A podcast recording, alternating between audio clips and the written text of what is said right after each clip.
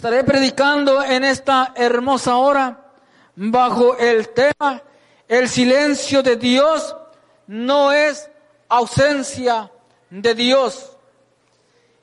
El versículo que nosotros leemos, que conocemos, dice, deleítate a sí mismo en Jehová. Nosotros, hermanos,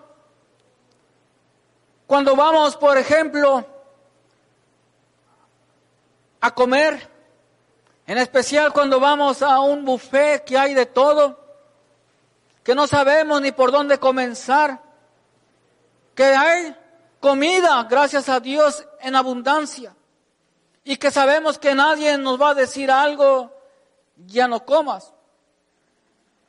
Nosotros, sin haber probado, nuestra mirada se deleita en ver aquella comida tan exquisita, sea el postre, sea la fruta, sea el plato fuerte o débil, lo que sea, ya nosotros, nuestra boca se nos hace agua y que estamos ahí.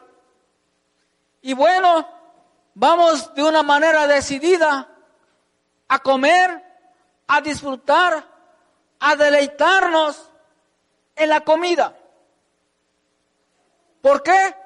Porque nosotros fuimos con esa disposición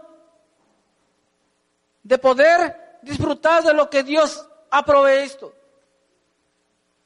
De igual manera, nosotros para poder deleitarnos en algo o en alguien, tenemos que conocerle, tenemos que tener confianza, tenemos en cierta manera para poder deleitarnos hacer a un lado nuestro yo, dejar a un lado la pena, despojarnos de sí mismo y entrar en confianza en la presencia de Dios.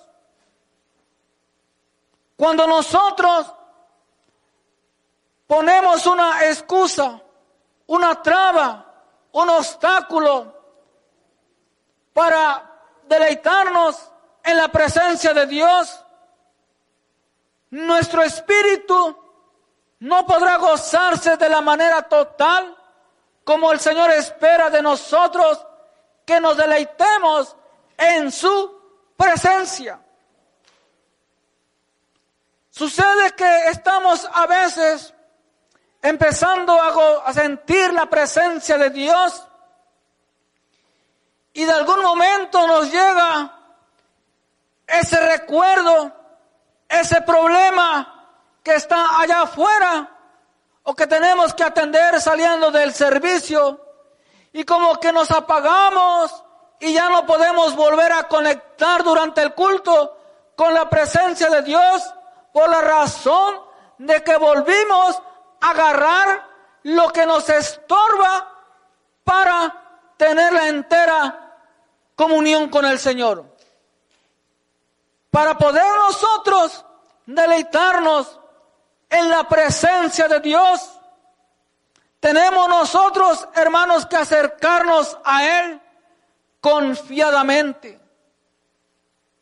No importando que nosotros estemos enfermos, que nosotros estemos pasando por problemas, que nosotros estemos sufriendo una crisis, de cualquier índole, dice la palabra de Dios que nosotros nos deleitemos en su presencia y entonces Él concederá las peticiones de tu corazón. Nosotros creemos que siempre, siempre el Señor va a contestar nuestras peticiones, nuestras oraciones. Y claro, Dios casi siempre contesta nuestras peticiones. Pero hay veces que Dios no las contesta. No las contesta aunque nosotros nos estemos deleitando en su presencia. ¿Y por qué dirá usted? Porque Dios es soberano. Dios sabe hacer las cosas de una manera perfecta. Y nosotros no tenemos que preguntarle el por qué no me respondes. Lo que Él nos dice, que nos deleitemos, que estemos gozosos todos los días, todo el tiempo, que estemos orando sin cesar y dar siempre gracias a Dios en todo y por todo, porque esta es la voluntad del Padre. Nosotros, hermanos, pensamos, decimos, cuando le traemos una petición a Dios, Él me va a responder, porque soy su hijo. Y claro que Dios responde, pero también dentro del pueblo de Dios habemos unos que no somos tan agradables a Dios como Dios espera de nosotros. Porque si nosotros estamos andando por malos caminos, no a la manera de Dios, Dios no va a contestar las peticiones. No es lo mismo que diga soy hijo de Dios a que se diga es hijo de Dios. Para ser un verdadero hijo de Dios, se tiene que aprender a amar al Padre guardando su palabra. De lo contrario, no podremos ser unos buenos hijos si nosotros no estamos agradando a Dios como se debe. Libro de, voy al versículo, antes de ir al otro libro, dice el versículo 5, encomienda a Jehová tu camino y confía en Él y Él hará. Al hombre, en su razonamiento humano, le parecen todos los caminos buenos y correctos cuando no consulta a Dios. Pero su fin son caminos de muerte, lo dice el libro de Proverbios. Hay caminos que al hombre le parece bien, pero su fin son caminos de muerte. Por eso nosotros tenemos que encomendar, poner toda obra en las manos de Dios para que los pasos del hombre sean aprobados por Dios y que todo nos salga bien. Tenemos que confiar en Él y cuando nosotros confiemos en Él, entonces Él hará. Si no confiamos en Él, Él no hará. ¿Qué va a hacer? Pues lo que le estamos pidiendo. Usted dirá, yo no le he pedido nada. Bueno, quizás no has abierto tu boca para pedírselo, pero ya está en tu pensamiento, en tu corazón, ese, esa petición. Y dice la palabra de Dios que aún no has abierto la boca y ya Él sabe lo que vamos a decir. Pero si algo al Señor le gusta que nosotros expresemos nuestras necesidades ante Él. Él quiere que nosotros se la expresemos y que nos acerquemos de una manera confiada. Libro de Sofonías, capítulo 3, versículo 16. Dice, en aquel tiempo se dirá a Jerusalén, no temas, Sión, no se debiliten tus manos. Jehová está en medio de ti, poderoso, Él salvará, se gozará sobre ti con alegría, callará de amor, se regocijará sobre ti con cánticos. Cuando exponemos la petición al Señor, por lo regular, nosotros siempre queremos que Él nos responda rápido, que Él nos responda en ese momento. Y en ocasiones el Señor así lo hace. En ocasiones no lo hace. Pero lo que sí hace es de que Él siempre responde. Él dice, callará de amor, se regocijará sobre ti con cánticos. Es decir, que si algo no debe de faltar en nosotros, es una alabanza al Todopoderoso. Dice que de nuestros labios debe de haber fruto de labios que confiesen su santo nombre. Nosotros deleitarnos en la presencia de Dios es en todos los sentidos. Cuando le cantamos, cuando expresamos un gloria a Dios, un amén, un aleluya, algo tiene que salir de nuestros labios porque de la abundancia del corazón habla la boca. Todos los cultos son gloriosos para la honra del Señor. Todos los cultos, en todas las congregaciones donde se predica la palabra de Dios, donde se predica la bendita palabra de Dios, todos los cultos son gloriosos. Somos nosotros los que a sí mismos nos engañamos. Decimos, bueno, salimos, decimos a veces, hoy el culto no estuvo bueno. Oh, estuvo medio aburrido. Oh, qué mal cantó el, que estaba ahí en el devocional. No me gustó la predicación, qué sé yo. Pues mientras sea palabra de Dios, está correcto. Y es lo que tenemos que buscar. Lo que sucede es que nosotros, por lo regular, andamos por vista. Cosas que el Señor no le agrada, tenemos que andar por fe. Porque el que anda por vista se pierde. Dice, maldito el hombre que confía en el hombre. Nosotros decimos por lo regular, solamente los días domingos los cultos están buenos, porque te dejas llevar por la vista. Porque en ese momento estás dejándote llevar por la vista. No, todos los cultos son buenos.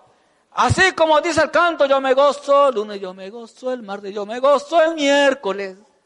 Y así todos los días. Porque todos los días está Cristo en mi corazón. Y mientras Cristo está en mi corazón, el culto está bueno.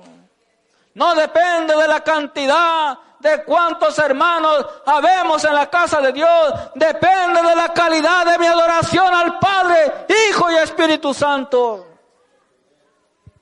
No depende si hay música o no. La música la llevo en el alma. Y mi alma se fortalece cuando comienza a alabar a Dios. Tenemos tanta música, tantos cánticos en el alma, en la mente.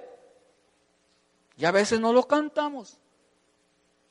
No los cantamos. ¿Y de qué me sirve tenerlos en la mente? ¿De qué me sirve saberlo? Si no lo canto, si no adoro al Señor. Salmo número 121, versículo 1. Dice de la siguiente manera, alzaré mis ojos a los montes. ¿De dónde vendrá mi socorro? Es una pregunta. Cuando nosotros estamos orándole al Señor, Padre, ayúdame. La madre le dice al Señor, ayúdame, no puedo con este chamaco rebelde, no me entiende. El empresario dice, Señor, ayúdame, mi empresa está quebrando. Estoy en números rojos. estoy cayendo en deudas. Ayúdame. Cuando la persona clama al Señor, no importando si tienes o no tienes recursos, el Señor responde. El Señor no se fija en la posición económica, en la posición social. El Señor se fija en el corazón. Porque habemos pobres que somos orgullosos y habemos ricos que somos humildes. El problema es el orgullo. Y así estamos clamando al Señor, orando, Padre, ¿de dónde vendrá mi socorro? Te he orado, he ayunado, no veo respuesta. ¿De dónde? ¿De dónde? ¿Qué hago? ¿Qué digo? ¿Qué, qué tengo que hacer? Ya no puedo. ¿De dónde vendrá mi socorro? Pero ahí muy dentro de tu corazón, cuando considerabas que el Señor te ha dejado sola,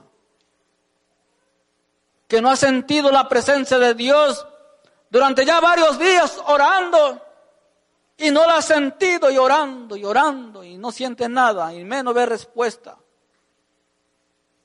Y decimos nosotros, Dios me abandonó. Estoy sola.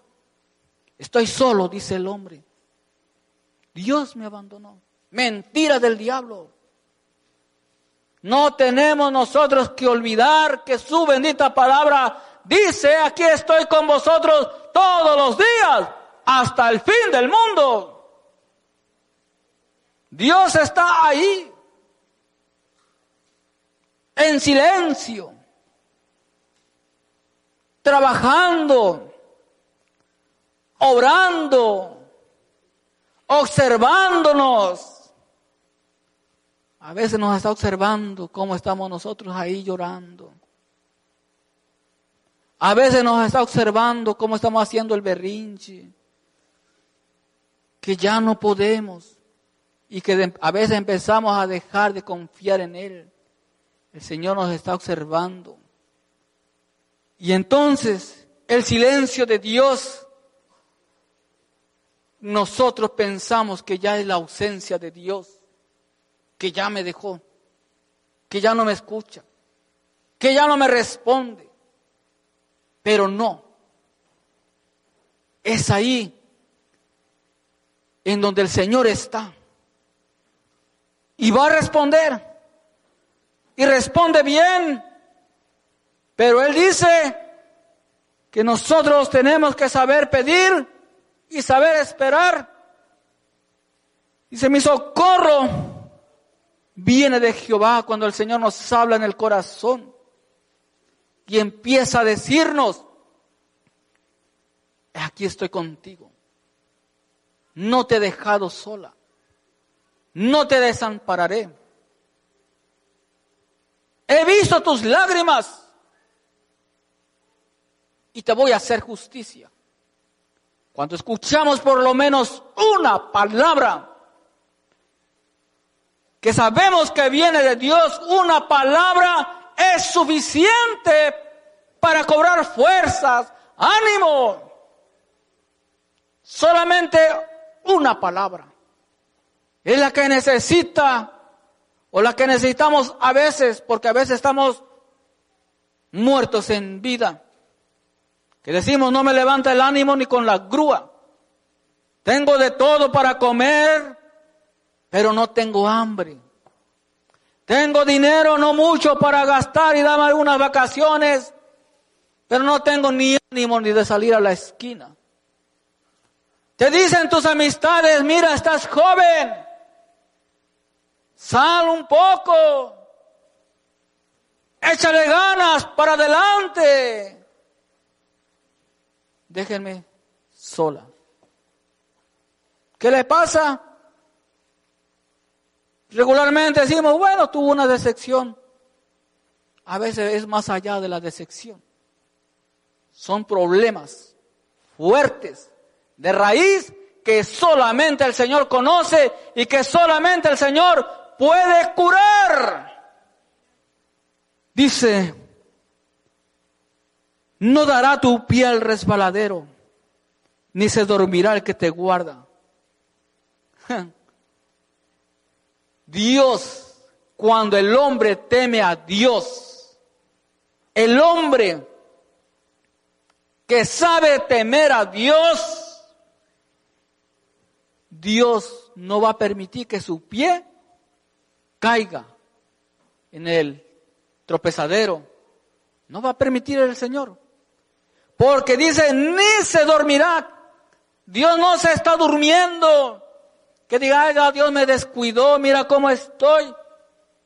Toco puertas buscando trabajo, toco puertas pidiendo ayuda. Todo se me ha cerrado. Estoy olvidada, dice la mujer. Nadie me comprende, nadie me entiende.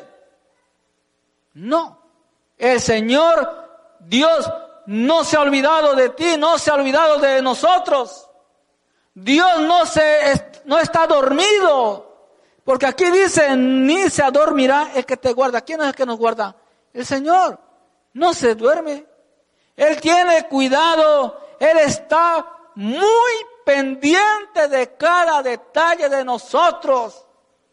Dice su bendita palabra que nuestros cabellos están contados. Las estrellas del cielo, Él las nombra, Él sabe aún las, a la arena del mar. Cuanto más nosotros que somos sus hijos. ¿Acaso el Señor no ha escuchado tu petición? Claro que sí. Pero no todas las peticiones el Señor responde. Y al final les voy a dar un ejemplo. Que no respondió. Y el hombre se estaba gozando en la presencia de Dios. Se estuvo deleitando en la presencia de Dios. Pero no fue contestada su petición. Dice aquí, no se adormirá ni dormirá el que guarda a Israel. Jehová es tu guardador, Jehová es tu sombra a tu mano derecha.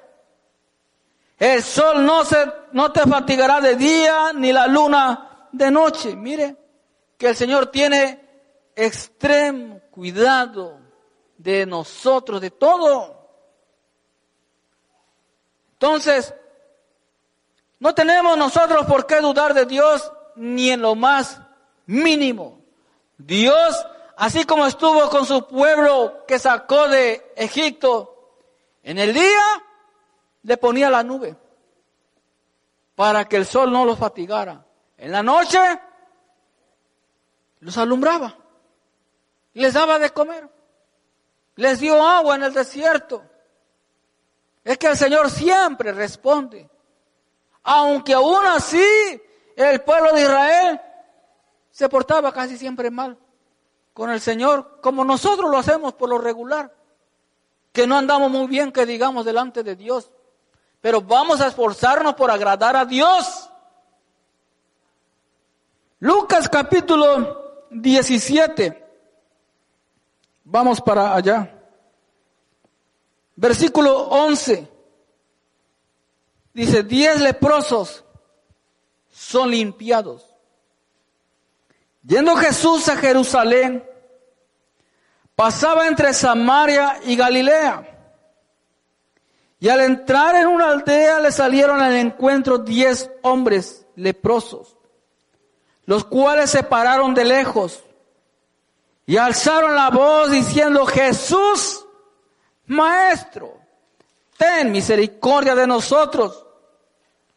Cuando él los vio, les dijo, y mostraos a los sacerdotes, y aconteció que mientras iban, fueron limpiados.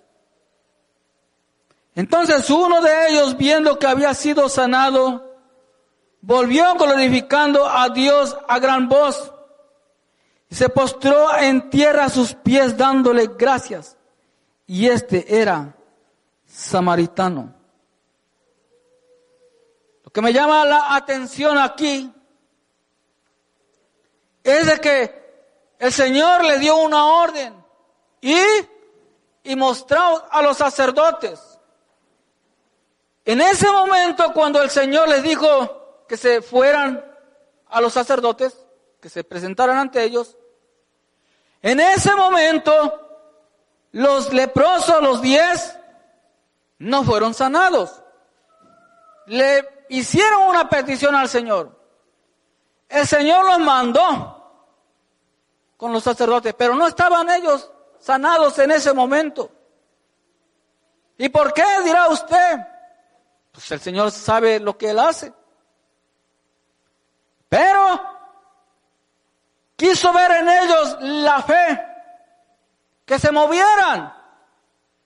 Y entonces como ellos recibieron una orden y creyeron, caminaron en fe para ir a buscar a los sacerdotes. Jesús no les dijo, mira, te voy a sanar, pero no ahorita. Ve para allá a ver a los sacerdotes y cuando tú vayas caminando, en el camino yo te voy a sanar.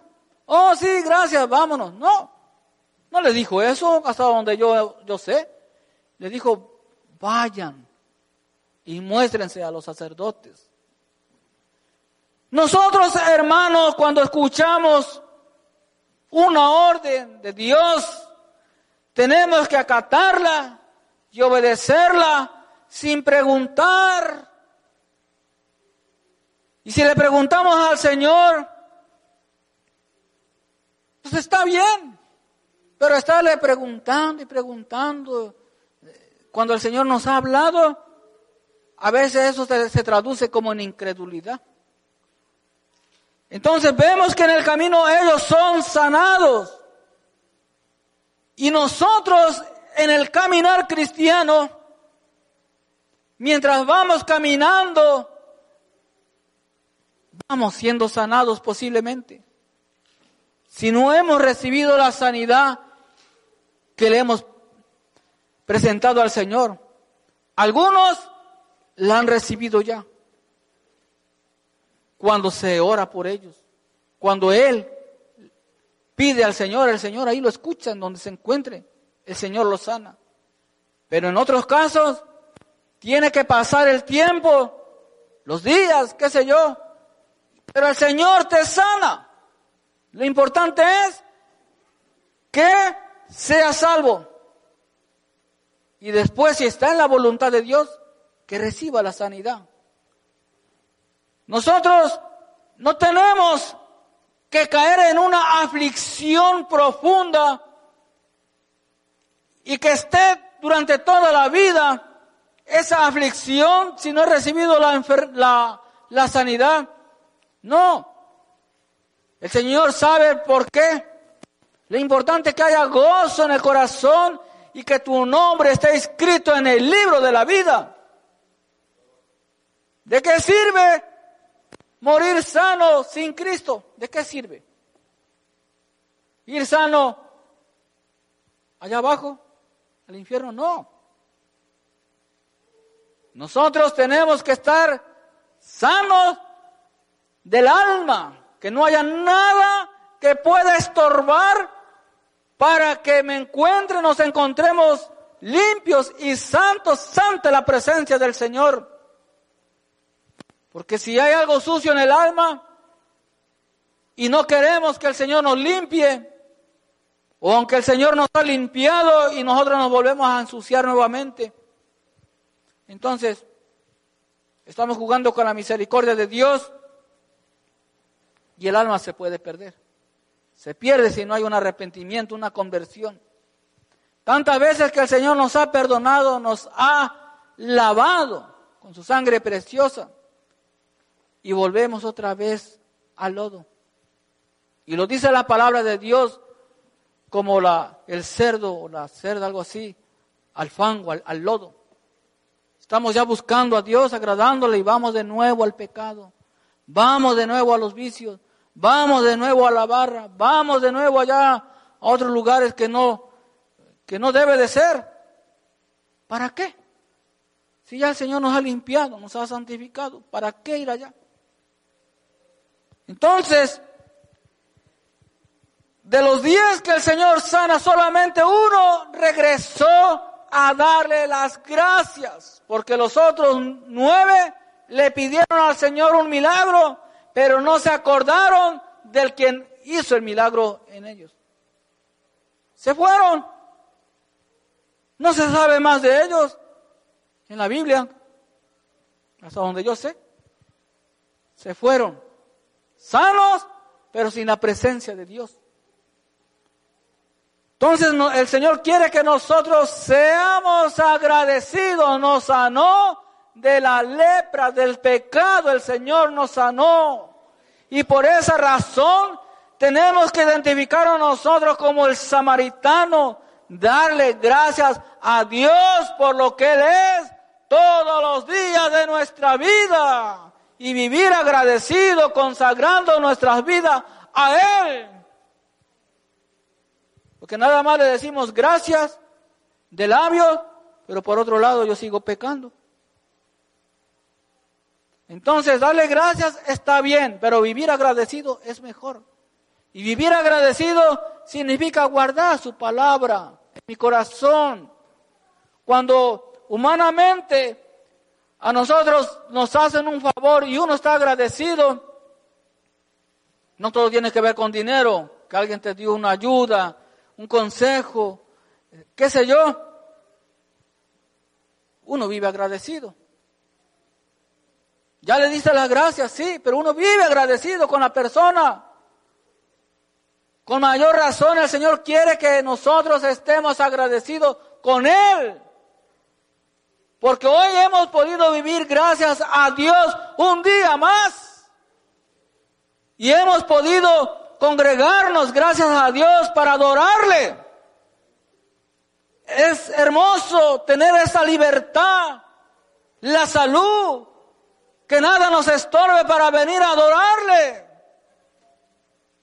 Cuando en muchos lugares se paga con la vida por adorar a Dios o por el simple hecho de que te descubran que traes una Biblia.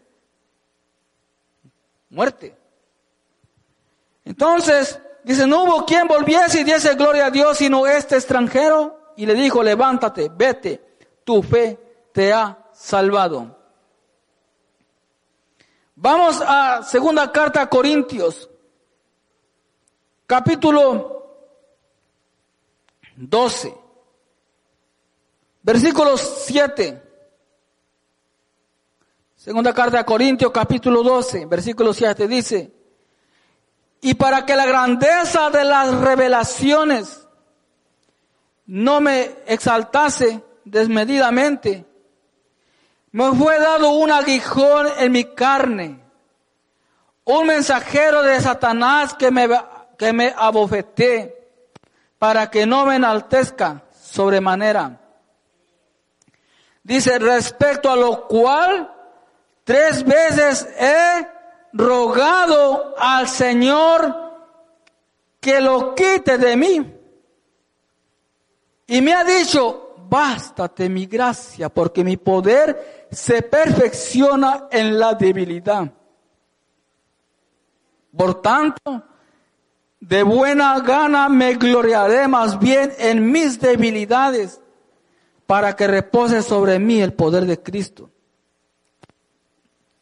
Vemos aquí que el apóstol Pablo, un gran hombre de Dios, usado por Dios, fue, recibió, tuvo un aguijón para que él no se exaltase. Entonces, era una enfermedad, dicen los eruditos. Era una enfermedad que él tenía. Entonces él rogaba al Señor que le quitase esa enfermedad, ese aguijón. Pero no. El Señor no lo escuchó. No lo sanó del aguijón. Sino que el Señor le contestó, basta de mi gracia. Entonces, ¿acaso el apóstol ¿no se estaba deleitando en la presencia de Dios? Claro, claro que él se deleitó en la presencia de Dios.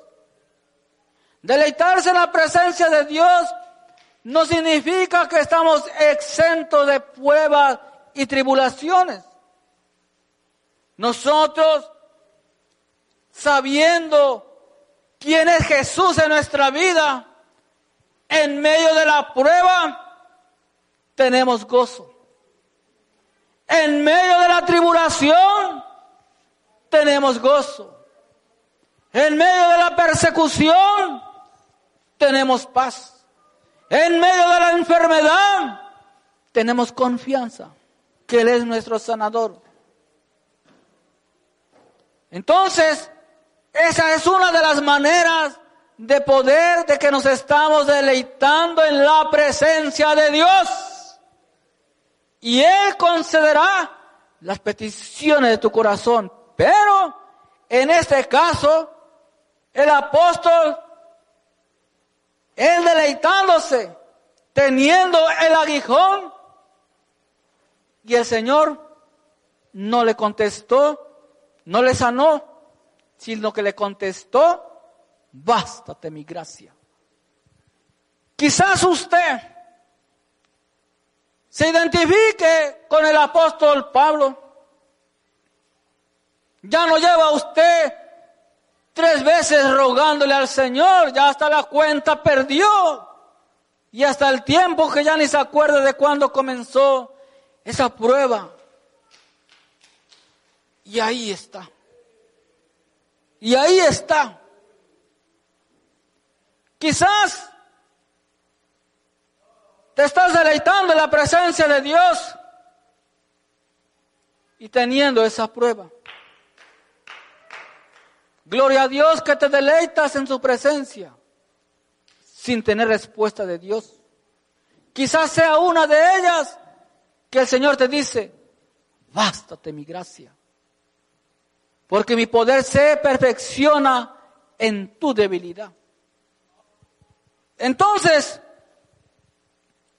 dice, por tanto de buena gana me gloriaré más bien en mis debilidades para que repose sobre mí el poder de Cristo. Cuando el apóstol o la palabra de Dios aquí dice, bástate mi gracia, el Señor le dio más fuerzas para que pudiese soportar el aguijón. Le dio un carácter más fuerte para poder enfrentar con amor, con sabiduría, con macedumbre la prueba. Porque hermanos, cuando nosotros pasamos en un momento dado, fácil perdemos lo que decimos la paciencia. Fácil perdemos la confianza. Y empezamos a dar queja, alabanza al Todopoderoso, que al Señor no le agrada. Y nosotros tenemos que guardar silencio, orando y esperando y actuando, buscando cada día más la presencia de Dios. Porque algunos dejamos de adorar a Dios cuando el Señor no responde las peticiones de mi corazón. Algunos le estamos buscando por los panes y los peces, es decir, por interés nada más. Que no seamos nosotros como aquellos nueve leprosos que el Señor los sanó y se fueron. Y no volvieron jamás. Sino que seamos, sigamos siendo uno de aquellos como el samaritano que regresó a darle gracias al Señor y hay que permanecer en Él. Entonces, nosotros hermanos, que nada nos estorbe para deleitarnos en la presencia de Dios. Tenemos nosotros, hermanos, que seguir adorando al Todopoderoso.